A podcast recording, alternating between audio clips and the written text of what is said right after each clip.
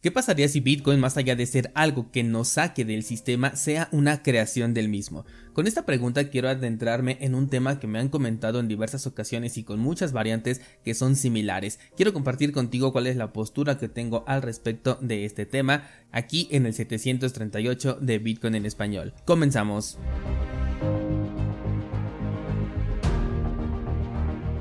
La semana pasada me etiquetaron en una publicación que me hizo pensar en aquellos cuestionamientos que surgen alrededor de Bitcoin y que a veces hacen dudar al momento de pensar en ellas. Por ello es que quiero compartir contigo pues este, este punto, ¿no? El cuestionamiento era ¿qué pasaría si los Bitcoiners, si estamos promoviendo una cultura antisistema económico tradicional con esto de la descentralización, de que Bitcoin es un activo incontrolable, de que es resistente a la censura y en realidad estuviéramos cayendo en una contradicción asumiendo o suponiendo que Bitcoin fuese creado por el propio sistema. Este es un escenario en el que varias veces me he encontrado y me refiero a preguntas que son muy similares que me han hecho al respecto. La realidad desde mi perspectiva es que cuando una tecnología es liberada y sobre todo compartida libremente como en el caso del código abierto de Bitcoin, pues poca importancia puede tener su creador más allá de una historia curiosa, como por ejemplo el caso de vamos a poner de Internet, ¿no? Que en un principio pues no fue pensado para todos, sino que era exclusivo del Departamento de Defensa de los Estados Unidos, pero hoy más que una anécdota histórica pues importa poco los fines para los que realmente fue creado el Internet porque somos nosotros los que ahora le damos ese nuevo fin, podemos replicar la tecnología incluso si la llegásemos a perder por algún motivo porque pues esa es la magia precisamente del conocimiento que una vez que ya existe ya no se le puede dar reversa. Una vez que algo es conocido ya no se puede volver al estado anterior de ignorancia para desconocer esta información. Con Bitcoin sucede exactamente lo mismo importaría muy poco si fuesen los chinos, si fuera Corea, del Norte eh, o la propia CIA, quien está detrás de Bitcoin porque la usabilidad que tiene ya no se puede negar, su resistencia a la censura ha sido puesta a prueba un montón de veces, su inmutabilidad también, cada uno de los aspectos que hacen de Bitcoin lo que hoy es pues han sido puesto a prueba. Incluso el argumento de que Bitcoin sirve como reserva de valor eh, también ya ha sido puesto a prueba muchas veces. Que claro, desde los medios tradicionales ha sido atacado un montón de veces este, este argumento, pero olvidan que el precio del oro estuvo por debajo del máximo durante casi una década y durante todo ese tiempo difícilmente podríamos considerar al oro como una reserva de valor en caso de una inversión hecha en máximos históricos, porque durante todo este tiempo pues tenías una inversión depreciada, entonces es ahí donde nos damos cuenta que no es más que un ataque mediático al que le agregan el punto de la velocidad con la que se mueve el precio de Bitcoin. Y sí, tenemos que aceptar que en Bitcoin podemos ver el valor depreciado de nuestra inversión en porcentajes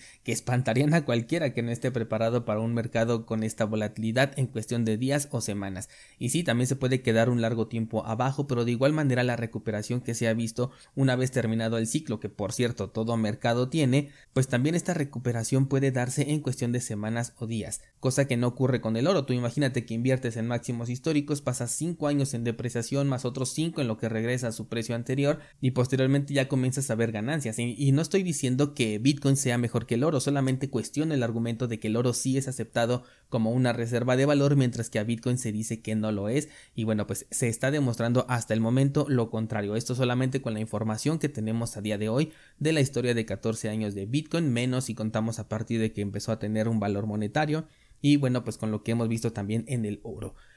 Ya me desvío un poquito, pero retomando el tema, entonces no importa quién está detrás porque la tecnología finalmente funciona. Si el objetivo de la CIA fue crear una tecnología que les permitiera transferir eh, valor entre ellos y ponerlo de manera experimental, pues se van a dar cuenta que funciona y nadie puede garantizarnos de hecho que la CIA o algunas otras organizaciones en este momento ya tengan su propia implementación de Bitcoin, bueno, un Bitcoin para ellos, no a eso me refiero, porque esa es la magia de la tecnología, es replicable. Y si Bitcoin no les gusta porque pues ya está abierto al público,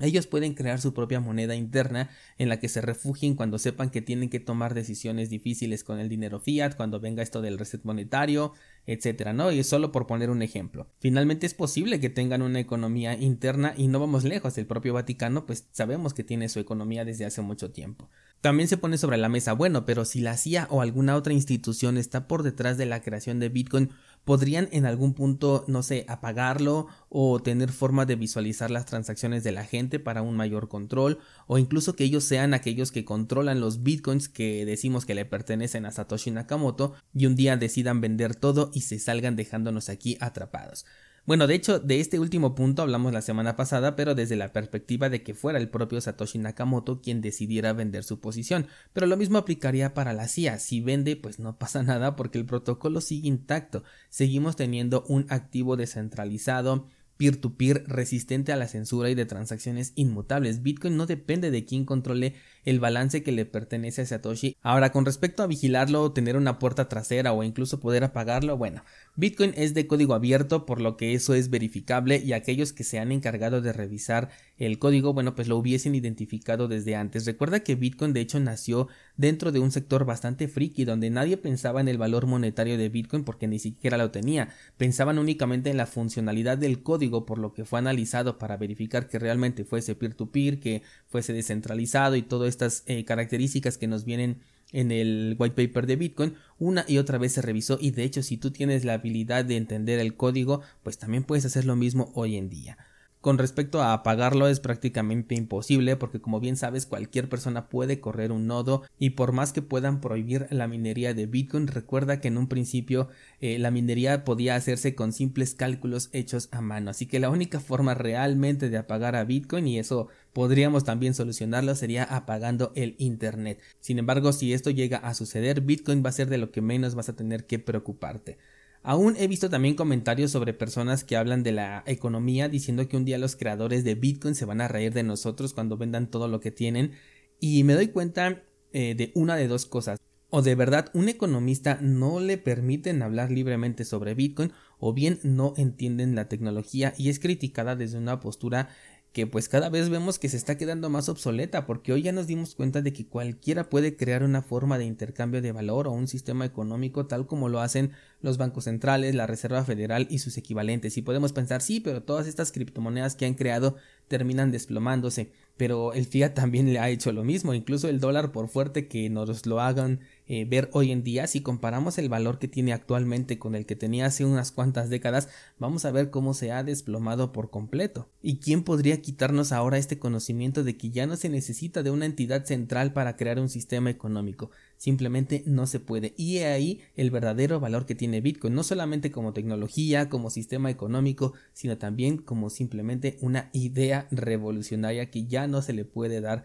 reversa. ¿Qué piensas al respecto de centralizado? Me gustaría mucho que me comentaras en el grupo de Discord cuál es tu opinión para conocer sobre todo la postura al respecto que tiene la comunidad de descentralizados sobre esta clase de temas. ¿Crees que realmente eh, le afectaría una noticia de este tipo? Que supiéramos que Bitcoin fuese construido o fuese creado por la CIA. ¿Esto te haría tomar una decisión distinta con respecto a lo que hoy en día eh, piensas sobre Bitcoin, sobre a tu holdeo, etcétera? ¿Consideras que si esto fuese una noticia el precio se desplomaría? Esto yo creo que sí sucedería, eh, sobre todo por el food, ¿no? Pero de nuevo creo que aquellos que ya comprendemos la tecnología y que sabemos que no depende de quién sea su creador, sino de la funcionalidad que tiene, eh, pues estaríamos aquí e incluso aprovecharíamos esa oportunidad. Espero tus comentarios en el grupo de Discord, muchas gracias y hasta mañana.